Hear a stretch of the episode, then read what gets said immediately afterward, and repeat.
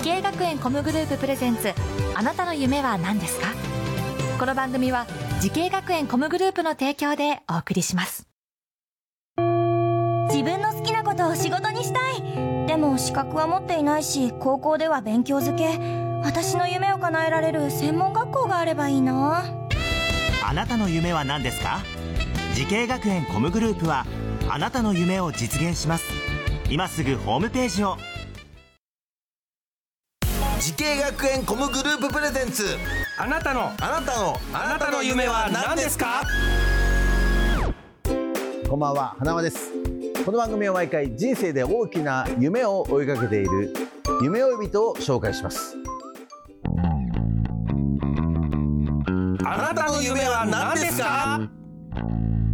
今日の夢追い人はこの方です。こんばんは。パフォーマー、そしてカメラマンをやっている安部康弘です。よろしくお願いします。お願いします。はい。はい、えー、それぞれね活動しているということですけどもすごいですね。パフォーマーやりながら。そうですね。二足のわらカメラマンと、えー、すごいですね。えどういう活動なんですか？具体的には。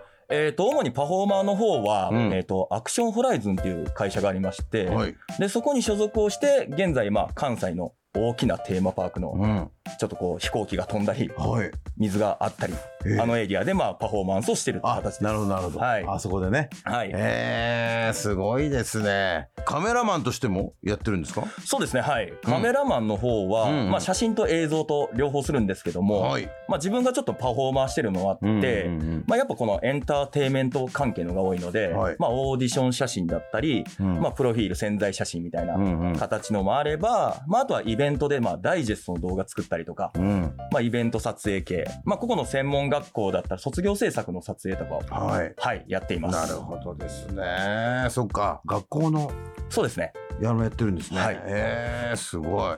パフォーマーをやるきっかけは何だったんですかね？そうですね、はい。えっ、と、テーマパークダンサーを何年かやらせていただいてまして、うんうん。で、そこからまあ、そのテーマパークダンサーって言ってもいろんなことをやるので、うん。踊る以外のことも結構はい。求められてやっていく中で、まあ、いろんなこうスキルがついてきた中で、うんうん。そこからもこう巡り巡ってというか、まあ、この人のつながりとかもあり、はい、そこでその今のアクションホライズンにやってきてっていう形で、今のパフォーマーという形です。そっかそっか、はねえー、じゃあもともとはダンサーとしてねそうですね、はい。活動していたというねことですか、えー、そしてカメラマンを始めたのはいつなんですか？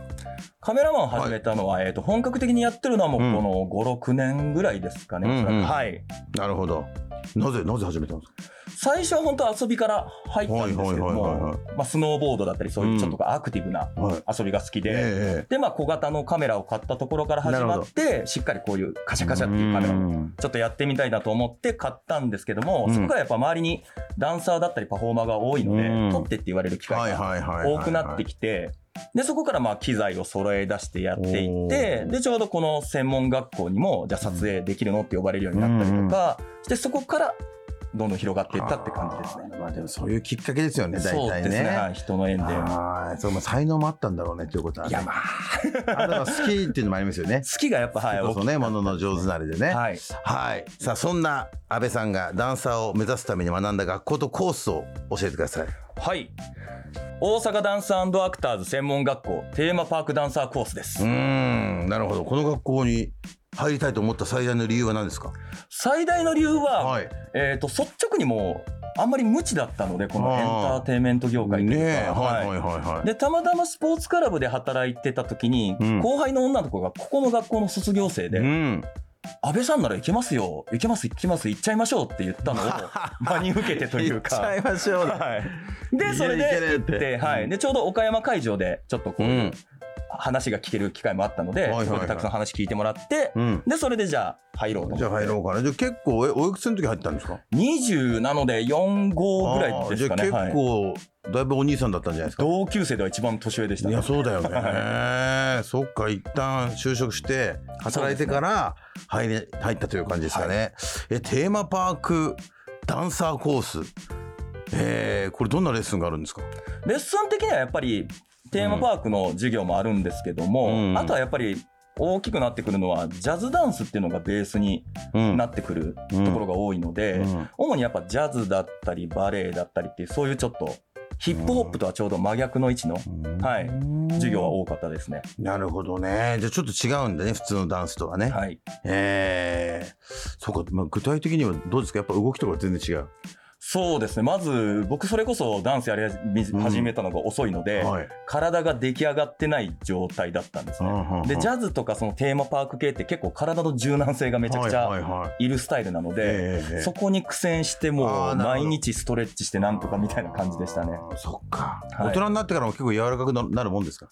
あちょっとずつですけどね、本当に。はあー。でもほらなんかすごくこう子供たちもいるから笑顔でこうね手を振ったりとかねそういうのもあんまりないですもんね。い。そのそうですね、はい。うんやっぱそういうとこも結構大変ですか？まあ大変でしたね。うんでもいや働き出したらそこがやっぱ面白いとこでしたね。なるほど。どね。はい。えー、なんか専門学校では編集の授業を教えてるということですけど。はい。はい、今うん2コマ教えていまして、はい。で、まあ全くそのダンサーとして今やっていくためには、うんもちろん踊れるのも大事なんですけども、はいやっぱそのオーディションで動画提出してくださいだとか、うんプロモーションで映像欲しいですとかっていう機会が増えてきてるので、うんうんそこに向けてのまあ対策というか、うん自分自身で自分を本当にこうプロデュース、プロモーションうん。できるようになってほしいなっていう思いのもとの授業で今教えてるっていう感じですね。どね。はい。さあ、安倍さんはパフォーマー、そしてカメラマンとしても活躍しておりますけども、えー同じようにですね、エンタメの業界を目指している後輩たくさんいるんですけども、えーアドバイスがあればお願いします。はい。僕のアドバイスは、えー考える力と考えたことを言葉にする力、うんこれを養ってくださいということです。なるほど。やっぱり伝えるってことで大事ですか？やっぱりそうですね。はい。なんか、本当にこう、話する時とかでもですし、やっぱ常にこう、ダンスだったらダンスを常に見てもらえる環境も、ばかりではないので、うん。自分の考えてることが何なのかっていう発信できる言葉がないと、うん。本当に踊りたい人なのか伝わらないこともありますし、なんかもし反省点いただいた時に、うん。理解できてない時に自分は何を理解できてないんだっていう再度質問することもできないので、はい。自分が本当にこう考えてることを言葉に出す力っていうのは、ん。授業でも言ってるんですけども、本当にもう身につけてる、この学生生活のたくさんの人と触れ合う時間の時に養ってると社会出てめちゃくちゃ役に立つと思います。いや、本当そうだね、はいそこありますよね。やっぱ、コミュニケーション能力というかね、伝える能力。そうですね。はい。さあ、そんな安倍さん、これからもっと大きな夢があるのでしょうか？安倍康弘さん、あなたの夢は何ですか？はい。面白いと思う感覚を大事にしていくです。うん。なるほど。面白いと思うはい感覚。はい。そこの感覚を忘れないようにして、自分の道を一つ決めていく、模索していくっていうふうにはしていこうと考えています。面白いものがまだまだ見つかるかもしれないですね。そうですね安倍さんの中にはね、違う肩書きが増えるかもしれませんね。はい。頑張ってください。ありがとうございます。さあこの番組は YouTube でもご覧いただけますあなたの夢は何ですか？TBS で検索してください今日の夢追い人はパフォーマーやカメラマンなどで幅広く活躍されています。安倍康弘さんでした。ありがとうございました。ありがとうございました。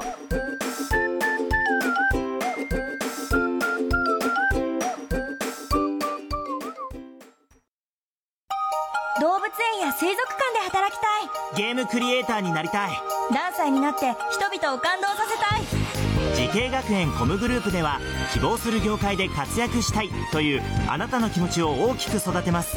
今すぐホームページをチェック。全国の姉妹校でお待ちしています。滋慶学園 COMグループプレゼンツあなたの夢は何ですか？